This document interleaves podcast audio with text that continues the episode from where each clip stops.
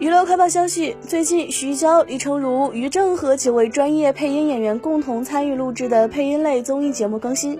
节目中，徐娇一人分饰两角，赢得了李成儒的赞赏。他直言徐娇很专业，一人分饰两角，又能配小男孩，又能配女英雄，整个表演非常精彩。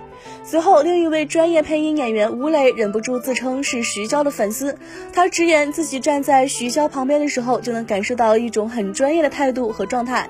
随后，吴磊又忍。忍不住提到当年看周星驰电影《长江七号》时的感受，直言给《长江七号》配音这件事儿是自己的童年阴影。